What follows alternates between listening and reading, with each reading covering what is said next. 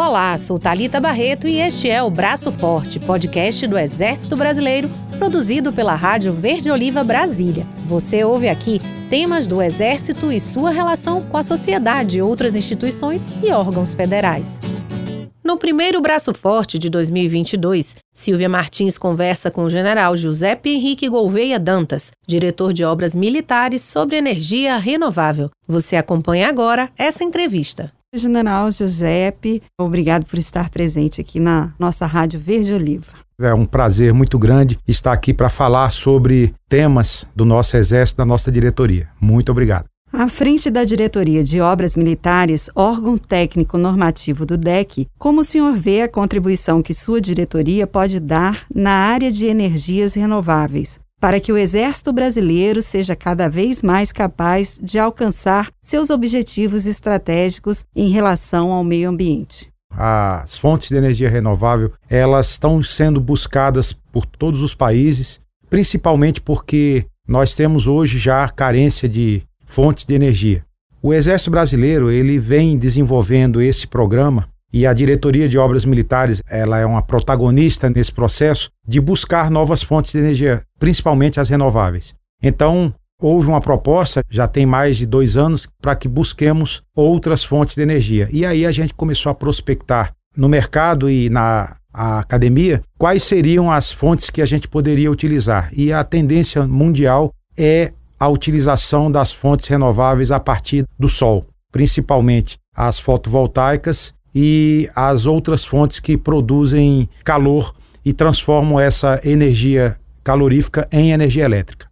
O Departamento de Engenharia de Construção foi definido como órgão consultor dos demais órgãos no planejamento decorrente da Política de Desenvolvimento Sustentável do Exército Brasileiro, recentemente publicada em setembro do ano passado. De que forma a Diretoria de Obras Militares pode colaborar com esse departamento nessa grande área sobre a ótica das obras militares? O Departamento de Engenharia e Construção, ele é a cabeça do sistema de engenharia do Exército. E nós trabalhamos em sinergia em todas as atividades do departamento. Então, para atingirmos os objetivos da Política de Desenvolvimento Sustentável do Exército Brasileiro, nós temos a Diretoria de Patrimônio Imobiliário e Meio Ambiente, que ela é a diretoria que está à frente dessa política. A Diretoria de Obras Militares, ela contribui com a Diretoria de Patrimônio Imobiliário e Meio Ambiente, produzindo projetos sustentáveis que consumam menos energia ou que também possam produzir energias renováveis. Então, nós já temos várias iniciativas e vários projetos, alguns deles já materializados no terreno, principalmente de sítios fotovoltaicos, tanto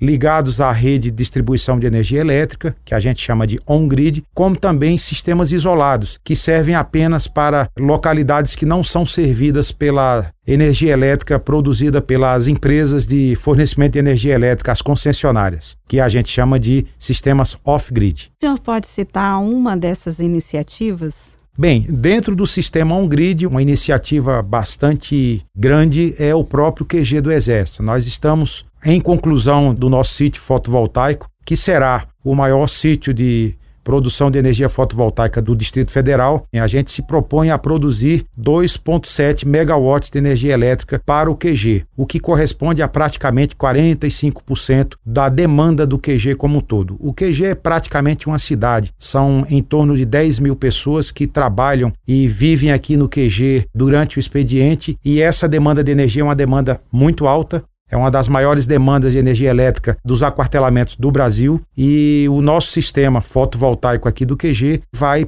produzir energia equivalente a 50% da demanda dessa grande cidade que é o nosso QG do Exército. Mas também temos outras iniciativas nos pelotões de fronteira. Vários dos nossos pelotões de fronteira não são servidos por energia elétrica das concessionárias. Então, para a gente produzir poder de combate e melhor qualidade de vida para as pessoas que ali moram, nós criamos sistemas fotovoltaicos autônomos que produzem a energia elétrica necessária 24 horas para essa pequena comunidade. Então, a energia solar é captada durante o dia e consumida em forma de energia elétrica durante o dia, e durante a noite essa energia solar ela é armazenada em baterias e proporciona um grande conforto para as pessoas que ali servem, principalmente para as necessidades básicas, uma geladeira, luz elétrica, iluminação ou até mesmo o uso de um computador para estudar.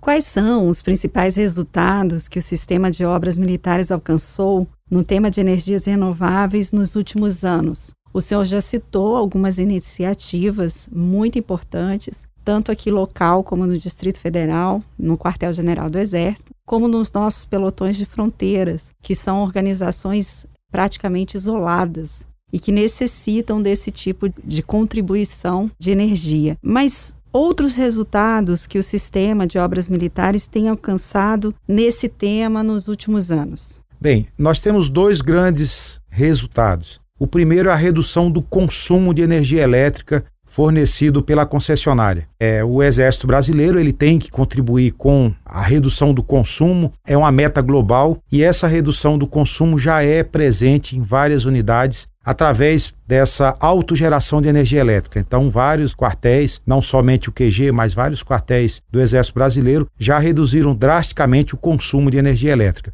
E o segundo grande ganho dessa iniciativa é proporcionar uma melhor qualidade de vida nos pelotões de fronteira. Então, os pelotões de fronteira, ele é a nossa prioridade para que todos os pelotões sejam servidos 24 por 7 de energia elétrica, de forma que a gente ganhe capacidade militar, porque a energia elétrica proporciona comunicações, proporciona uma série de outras condições para melhorar o poder de combate daquela localidade e também dá uma maior qualidade de vida para as famílias que moram isoladamente nessas regiões e merecem essa qualidade de vida que nós estamos proporcionando. Então, General Giuseppe, qual a importância que o senhor identifica na condução de um simpósio desse vulto? Silvia, ele teve dois grandes objetivos que a gente entende que foram cumpridos. O primeiro foi nivelar conhecimentos. Nós fizemos questão de trazer organizações civis e militares que já têm experiência com essas atividades e nós compartilhamos experiências nesse simpósio. Então, o simpósio ele foi dividido em seis grandes painéis. O primeiro painel foi sobre inovações tecnológicas. Nós trouxemos empresas, corporações e a própria academia que nos apresentou novas tecnologias de geração fotovoltaica e evolução daquelas que já existem. Isso aí trouxe para a gente um ganho muito grande e uma possibilidade de exploração cada vez maior desses sistemas. O segundo painel foram cases de sucesso do sistema on-grid ou seja, aquele sistema que é ligado à concessionária. Já temos experiências com o Banco do Brasil, já temos experiências com a Caixa Econômica Federal. Essas empresas já fazem esse tipo de geração fotovoltaica ligada à energia elétrica do próprio sistema das concessionárias e a gente teve esse conhecimento e vamos aplicar em algumas das nossas OMs, grandes consumidoras de energia elétrica, inclusive o próprio QG. O terceiro painel nós falamos sobre geração heliotérmica. É uma geração de energia elétrica por meio da energia solar também bastante interessante. Nós captamos a luz do sol, transformamos essa luz do sol em calor, esse calor movimenta turbinas que geram energia elétrica. Também é uma oportunidade que nós vamos buscar atender nos próximos anos.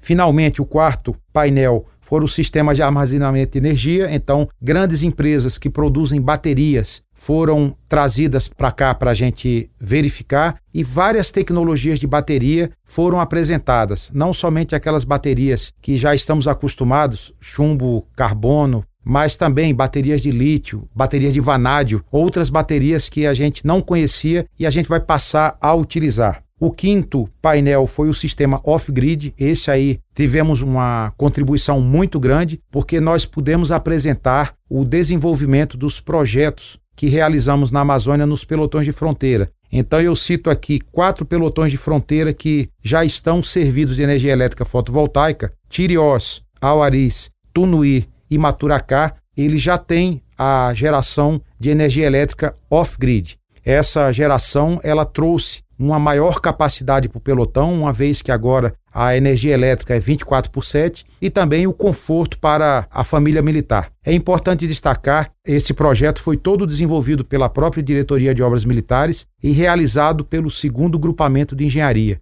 e suas unidades subordinadas. Isso dá um orgulho muito grande para o Exército, a gente verificar que já fazemos projetos dessa envergadura e já conseguimos executar esses projetos com a nossa própria força de trabalho. e também um convênio que nós fizemos com a Itaipu Binacional, que nos forneceu um sistema completo para testarmos e esse projeto ele foi testado e aprovado e a gente propõe ampliarmos essa parceria. Finalmente, o painel meia dúzia foi a viabilidade de projetos para o Exército Brasileiro. É um painel bastante interessante porque ele aborda a parte jurídica, a parte, vamos dizer assim, administrativa de como a gente pode trazer essas tecnologias fotovoltaicas para o Exército. E, por exemplo, tivemos a experiência do próprio Banco do Brasil, que está fazendo aluguel de sistemas fotovoltaicos. Esse aluguel de sistema fotovoltaico permite que a gente contrate uma empresa que vai produzir o sítio fotovoltaico,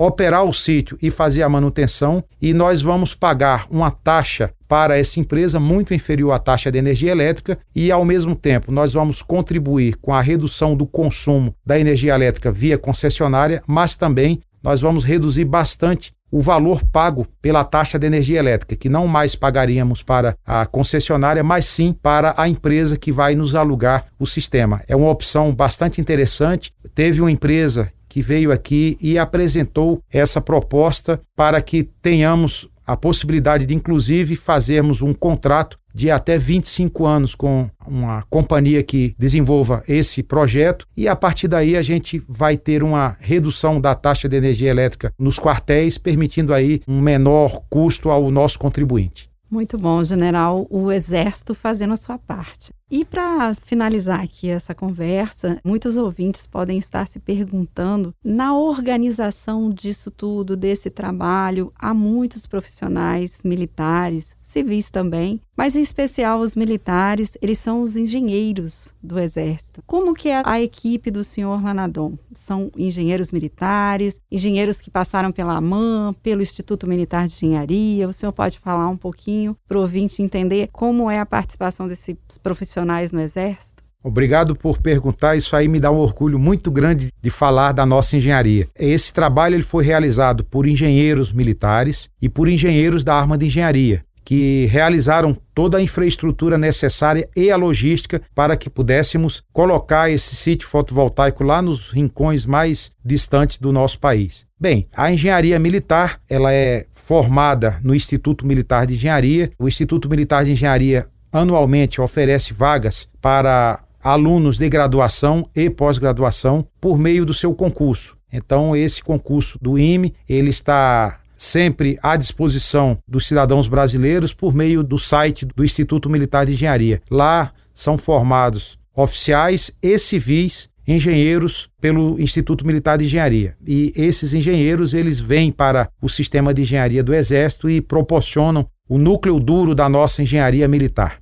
Mas também nós temos engenheiros que já são formados nas diversas universidades pelo Brasil e são convocados como oficiais temporários. Então esses oficiais temporários, eles devem, aqueles que queiram, eles devem buscar as regiões militares e essas regiões militares têm processos seletivos para convocação desses profissionais e eles ficam conosco durante oito anos como oficiais temporários. Vão ter um grande ganho profissional com a experiência, com o desenvolvimento de habilidades que não possuíam e com a possibilidade de conhecerem o Brasil. E finalmente, a arma de engenharia, ela contribuiu bastante também com essa iniciativa, principalmente com o apoio logístico e com a atividade da infraestrutura do sítio. E a arma de engenharia também, a formação é realizada na nossa Academia Militar das Agulhas Negras, que também oferece concurso anualmente e também é possível que os oficiais, as pessoas que queiram ser oficiais do Exército temporários, também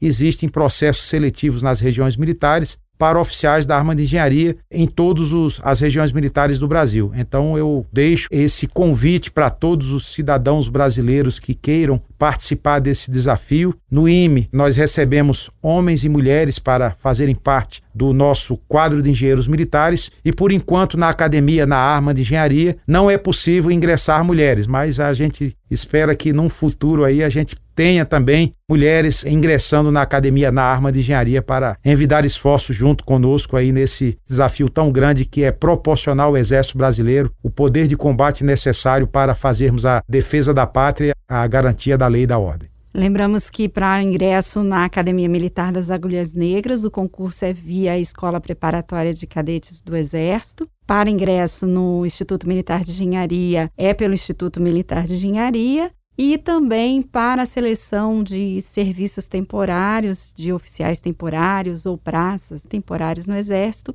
a seleção é feita pelas regiões militares. Todas essas informações o ouvinte pode conseguir no eb.mil.br. E finalizando, agradecemos a participação do general Giuseppe, colaborando com a gente para o conhecimento sobre as obras militares e a contribuição dessas obras para o meio ambiente, para a inovação em fontes de energia renováveis. Muito obrigado, general. Obrigado a você, Silvia. Foi uma oportunidade muito grande, um prazer muito grande falar com nossos ouvintes da Rádio Verde Oliva e eu estarei sempre à disposição na Diretoria de Obras Militares, sempre que for chamado. Muito obrigado. Conheça mais sobre o Exército Brasileiro. Ouça, siga e compartilhe o Braço Forte. Você pode conferir também no eb.mil.br.